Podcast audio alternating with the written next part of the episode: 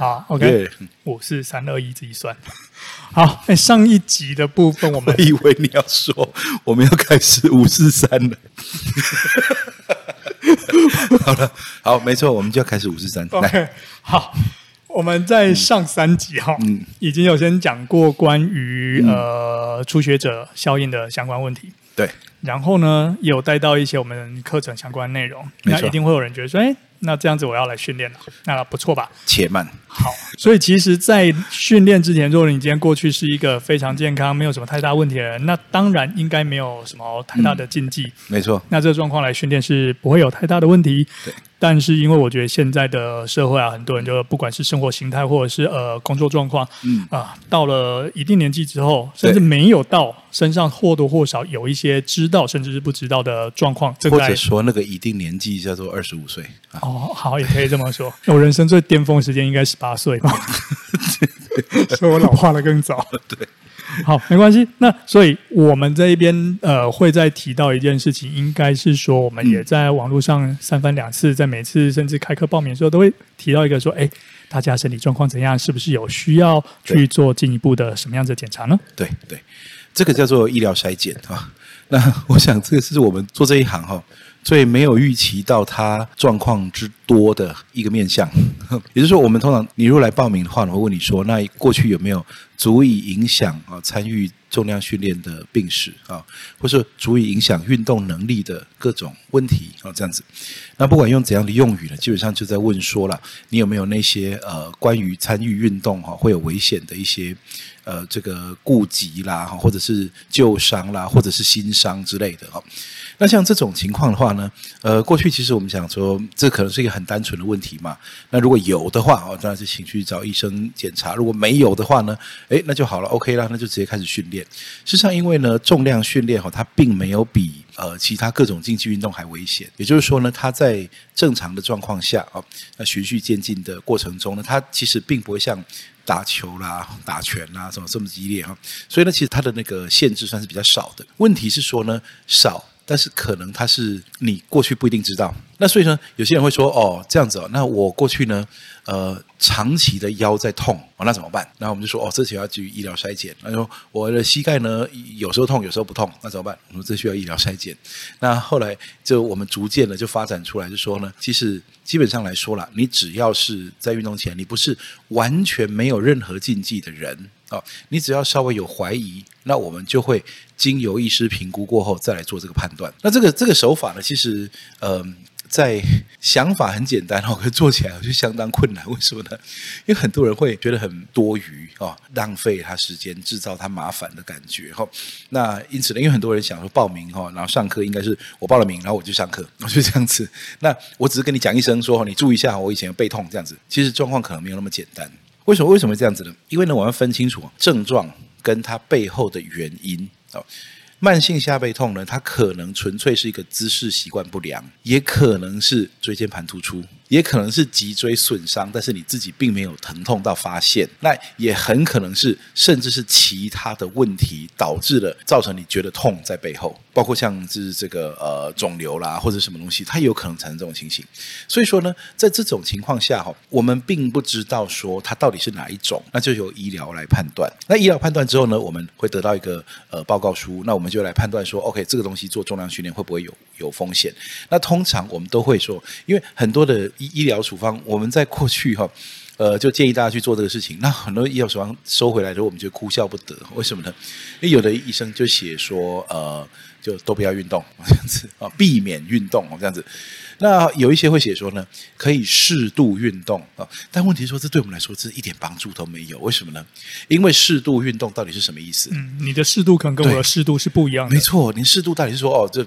重量呢，不要超过两百公斤哦，这个适度，还是说呢，这只能够哦扶着墙壁慢慢走路？哦，到底怎样算是你的适度运动？其实对我们来说没有帮助了。所以逐渐的，我们说呢，就要要明确一点哦，关于进行自由重量训练有没有特殊的禁忌或限制？那为什么要这样子呢？那这个就必须要说。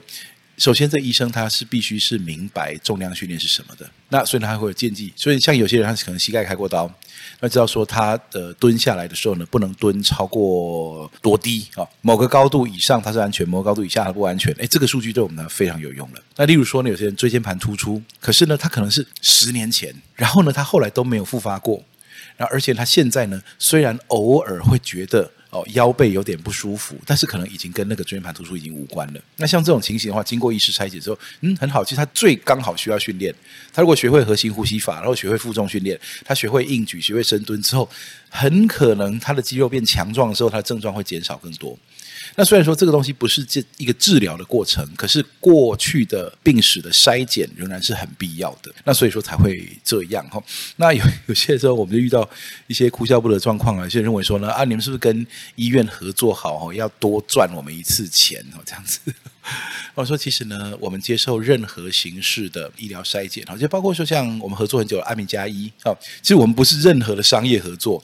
我们之所以会推荐大家过去，纯粹因为他们知道我们重量训练在做什么，所以他们可以给我们蛮精准的判断，说这个人可以怎样，可不可以怎样。他甚至呢会特定的动作写出来，哎，这个人要避免深蹲哦，嗯，或者是可以细致到说，对，角度尽量控制在多少，或者是说他的。强度百分比前几个月，请把它限制在多少以下？那为什么可以？他们可以做到这样子呢？当然是因为他们知道深蹲是什么，然后他们也有练过，所以他们知道什么叫百分之百深蹲，什么叫百分之七十的深蹲。但是呢，如果说你找到的是很多其他的医师，他本身可能没有接触重量训练，那可能觉得重量训练很可怕，或是他觉得重量训练就是他想象的一个很轻松简单的东西，所以他可能会误判。但是呢，我们说。其实现在越来越多医师知道重量训练了。其实呢，你拿到的任何只要是医师开的，注意哦，物理治疗师不行。OK，很抱歉，现在的法规，物理治疗师呢，对我们其实是呃，我们知道物理治疗师会很多东西，我们知道物理治疗师可以帮助你很多，但是关于开立诊断书这件事情，目前仍然是医师的全责。好，所以如果说以诊断书来说的话，我们应该是会呃，希望说是一个。呃，具备合格资格的医疗院所的医师，没错。那如果其他像什么复健师、治疗师、医检师、护理师、放射师、营养师、助产师、心理师、验光师，这些应该都不行。对，呃，这些理论上他们开出来都不叫做诊断书哈。其实还有什么呢？我们就有更多奇怪了。推拿师，或是运动按摩的教练，或是他的别的健身教练，或者是他邻居听说很懂医学的老阿伯，哈，那这些给他的建议，其实对我们来说很很抱歉，就算他讲的是真的，那没有办法让我们当做判断的依据。的确，我们在实物上面有遇到说，哎，刚好他的先生就是医师，嗯、对，那讲什么？那我们还说，哎，那。如果年先生是医师，那更刚好，还是方便的话来一份证书。对，对，没错，就是这样。那当然还有人呢，是会更呃更积极一点，会说呢，你们就是推卸责任啊、为什么呢？因为呢，你们叫医师开个证明，所以出事医师负责。我说 No，我们叫医师开个证明来，如果医师也不确定，我们就不会收。所以没有推卸责任的问题啊。那有人说呢，呃，你就是这个呃，把能不能运动的这个社会责任通通推给医师。我说，的确，我们会希望说呢，这个呃，医师帮我们厘清，好，是这个人运动他是否安全。好，那但是呢，如果医师他们像有的医师会说呢，你要要求的东西，有些东西他是不能判断的。我说，如果不能判断，就请你写，现在是无法判断的，而我们来判断他。除去这个不能判断的部分之后，他到底还能不能训练？例如说，假设你说他现在的那个脊椎复原状况不清楚啊，所以不知道他能不能脊椎负重。我说好，那如果说他要训练的话，我们现阶段在他这个部分排除之前，我们只能做所有的。无脊椎负重动作，而且呢，脊椎负重你就帮我厘清一下，到底是垂直性的压力他受不了，还是屈曲不耐症，还是伸展不耐症啊，还是动态压力不耐症，这都有。其实，在呃，我说我们参考 Stewart McGill 的这个理论里面是有很清楚的分类的。这个人到底是脊椎不能弯，还是脊椎不能挺，还是说他不能够承受那种，例如像快走、行走这种呃动态的重心一下转换这边，一下转换那边这种动态压力他受不了，或者是垂直压力他受不了。其实呢，如果能够让帮我们厘清这些的话，其实我们可以用消去法，这就叫做受伤训练模式。受伤训练模式其实呢是一个很重要的一门功夫，那些教练应该都要具备的。那为什么会有受伤训练模式呢？其实都是来自我们过去训练竞技运动员的经验。你知道，竞技运动员没有每天都这个 状况状况很好的，他们一下膝盖受伤，一下肩膀受伤，一下什么？他们几乎走进重训室的时候呢，很少有那种就他要全身都没伤哈，就除非他都没比赛。训练可以控制风险，但比赛很难控制风险。所以你知道，你训练格斗选手，然后他回来一身都没伤，他到底是赢得太快还是输得太快啊？对不对？要不然的话，他比完赛他总会有一些损伤。那在他伤没有复原之前，可能后后面的训练期已经开始了。这时候怎么样启动启动受伤训练模式呢？就像我刚刚讲的一样，如果他必须限制膝关节弯曲的幅度、负重弯曲的幅度，那我们可能给他向上蹲、高向蹲哈。那如果他需要负重，需要这个去限制脊椎负重的程度，我们可能给他腰带深蹲哈。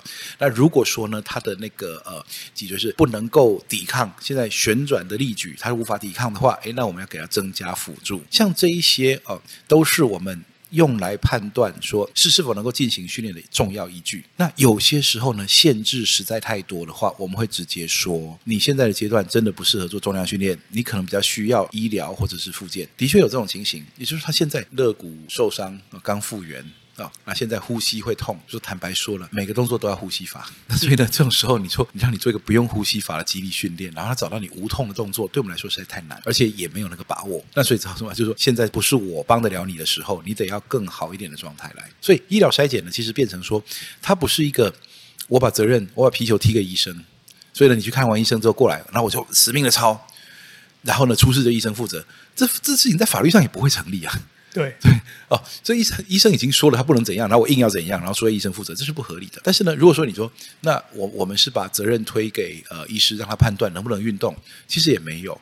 医生判断可以的，我们仍然有可能说不可以。对，医生判断不可以，但是只限于某些部位，那我们说那其他部位我们来练，这也是有机会，嗯，总比不练好。对，没错。那因此呢，说我们我们说其实呢，医疗筛检哈，它其实跟开课表很有关系。但是因为呢，我们可能要求特别严格哈，我在猜是不是有一些地方它其实根本没有这道手续。所以回过头来说，我们特别严格，还是说大家已经习惯 一个运动不需要筛检？其实呢，哈，我常常在想说哈，我们做到这么严格哈，可你想一想哦，像有些人在参在学。校参加球队、参加校队，然后那，教练呢就抄下去。然后呢，这学期过后啊，三个人膝盖开刀。然后在下学期过后呢，哦，有个呃热衰竭，然后呢送医，然后呢怎么样？这样子。那或者说呢，他教练生气了，罚大家鸭子走路操场五圈。然后最后呢，小孩子回去一堆人膝盖痛。那其实呢，很多人的确习惯于说哈，运动训练哈，它就是一个操练的过程。可是我们说呢，其实应该讲说哈，英文里面讲 the first rule do no harm，规则第一条，嗯，你不要制造伤害。那所以你说意外难免，你是连过马路有意外，吃饭有有人噎到，然后喝水有人呛到，那所以没有一个东西是完全零风险。但是呢，在我们这一端，总有一个责任和这个呃期望，就是把风险控制到最低。你不要一个很明显的你的这个脊椎滑脱，然后现在仍然在剧痛的时期，但是呢，你听说重量训练，不知道谁跟你说的，好，重量训练可以解决你背痛的问题，就跑来直接压重量，然后教练不知道你的状况，把你当成正常的脊椎，直接杠铃背上去开始蹲。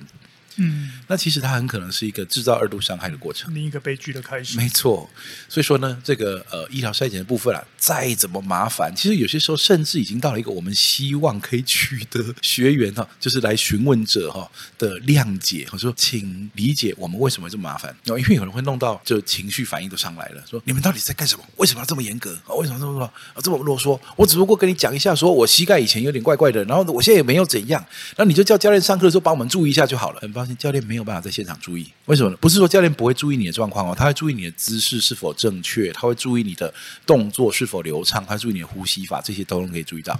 但是你那个旧伤里面到底哪个角度不能压，是完全没有办法从外面判断的。所以呢，你说我膝盖有痛了，教练叫教练训练的时候呢，帮我看一下，帮我注意一下就好。除非你来是说今天膝盖不舒服，教练说好，那停练屈膝动作，我们整个改课表。但是呢，你说我什么都没有说，只叫教练帮忙注意，而这个又是一个呃没有办法。为你个人改课表，例如说像团体课，团体课的状况呢就这样，团体课可以进退阶，但是没有办法去个别的呃改课表。嗯，个别的课表设计。进退阶的意思说，现在大家在深蹲。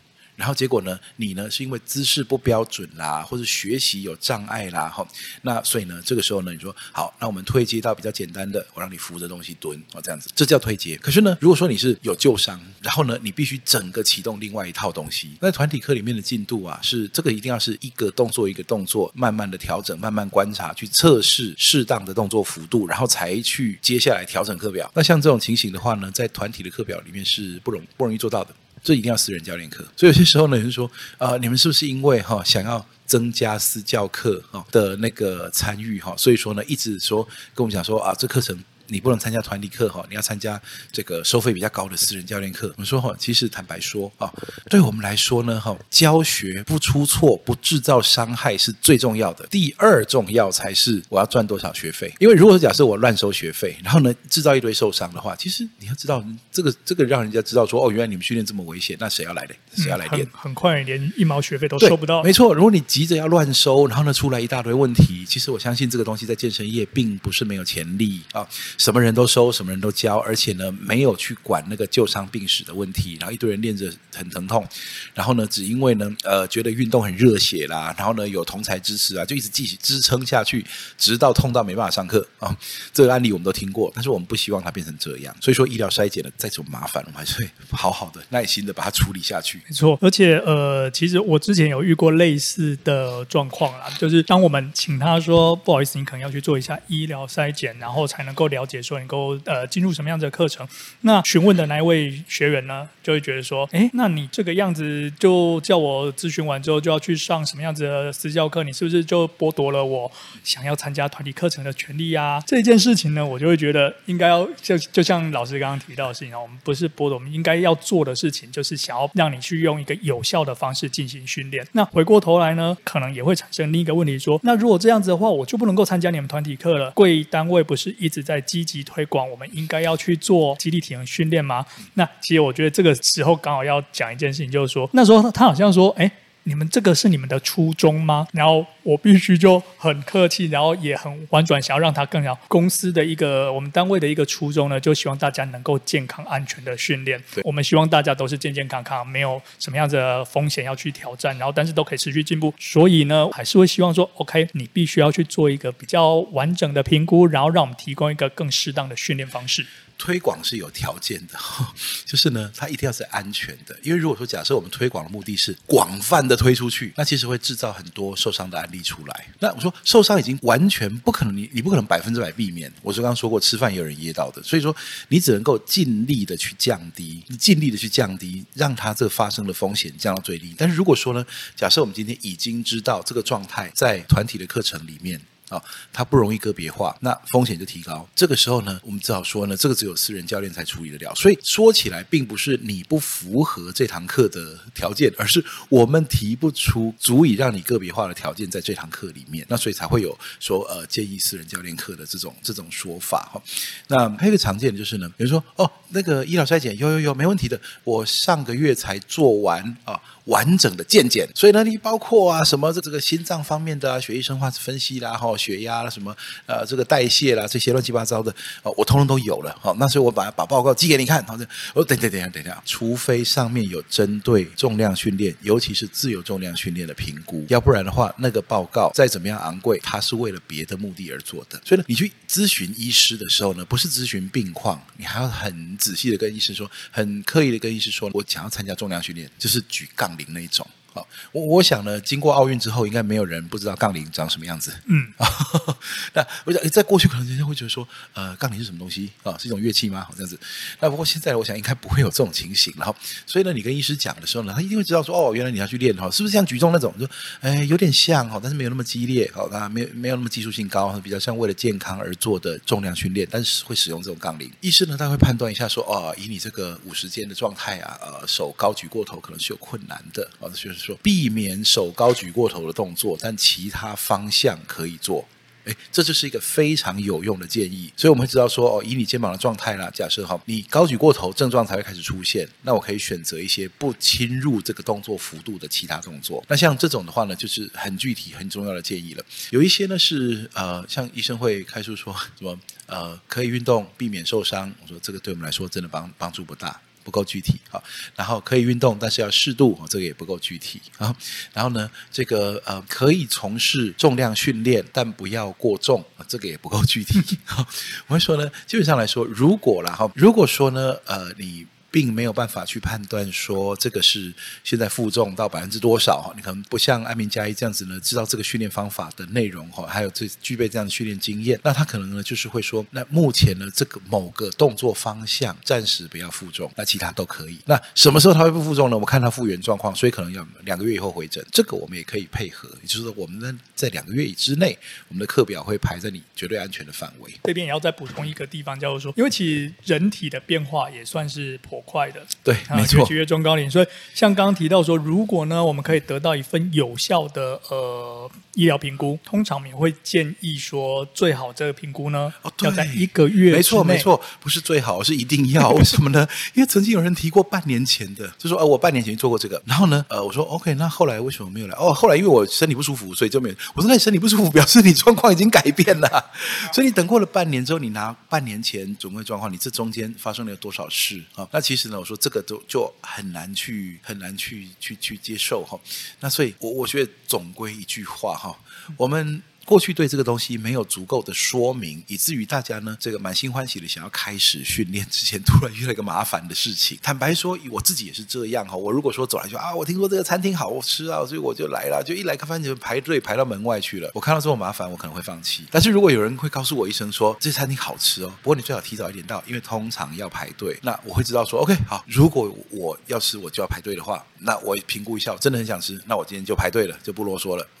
那其实呢，医疗筛检是这样子。如果你真的想开始做自由重量训练，而且想要开始压大重量训练的话，如果过去有任何的病史是跟运动能力有关的，有一些是跟运动能力无关的啊。例如说你过去哈，这个 手曾经炒菜被烫伤哈，无关，这这是无关的。如果伤口已经愈合就没事，就是伤口没愈合，你包扎后大概还是可以来上课，这是没差的哈。嗯。但是如果有跟这个运动能力相关的话，那我们一定会建议你做诊断。然后我会陪你一起看那个报告，然后决定你适不适合上。哎，对，那我要再问一下说，说、嗯、刚刚有提到呃团课。跟私教课可能都是需要评估。对，好，那初学者的八堂课呢？初学者八堂课比较特殊哈，因为他，我先讲结论，他要，它虽然是个研习课程，然后教的是知识和技术，但是因为那个知识呢，不是用示范教学的，是用实做的，所以说你来还是要扛杠，你还是要深蹲，你还是要硬举，你还是要做肩推，你甚至会甚至会偶尔会跑一个不完整了小小的几组训练课表。所以呢，如果说呢，你是你说我纯粹抱着吸收知识的观念来的话，那所有的动作你全部都旁观。那这样子的话，你可能会觉得说，参与感好像有点低哈，因为呢，很多地方是在做中学习、做中讲解的，所以呢，讲结论是初学者八堂课要啊，你要没有足以影响运动的这个病史才行，还可以报名哦。哦，对，其实我每个月都会有啦。那如果说这一期的报名，因为你要去做这些医疗筛来不及的话，我觉得还是好好评估完，没有问题的话，下一期一样可以参加。其实初学者八堂课哈，这堂课我们是规律的每个月开啊。大部分的时候了啊，对，那这个规律每个月看，因为因为永远有初学者，而且甚至呢，有的人他是上了几一阵子的团体课之后呢，诶，看到书吧，那我来听一下，我上了一阵子了，我有一些进步了。不过呢，我很想理解更多背后的知识啊。团体课来就是练，就是教。那你说要讨论一些背后的学理机制什么的，团体课不会有这个时间啊。那你说我缠着教练。问哈，那教练还要照顾其他人哈。嗯。不过呢，初学者八堂课呢，会刚好符合你想要呃了解这些东西，还帮你解惑哦。这这这是这堂课的功用。OK，所以就做完医疗筛检再来喽。耶。OK，那我们今天因为上一次我们经常被人家，哎，我的手机是坏掉？为什么听到一半就没了？真的坏掉？对啊。是真的坏掉，没有啦，没有，只是我们乱切的啦。对，所以这一次我们就时间控制一下。今天我们先暂时聊到这里。那最后，我觉得我还要再讲一件事情，叫做说，虽然觉得说那个做这些评估可能要离开家里一段时间，然后去啊挂号去排队，然后去有点麻烦的。但跟未来我们把训练当成是说，哎，这是一个十年、二十年长期的规划，就这一点麻烦就要再更加油了。没错，加油。好，OK，那今天就先到这里，拜拜，拜拜。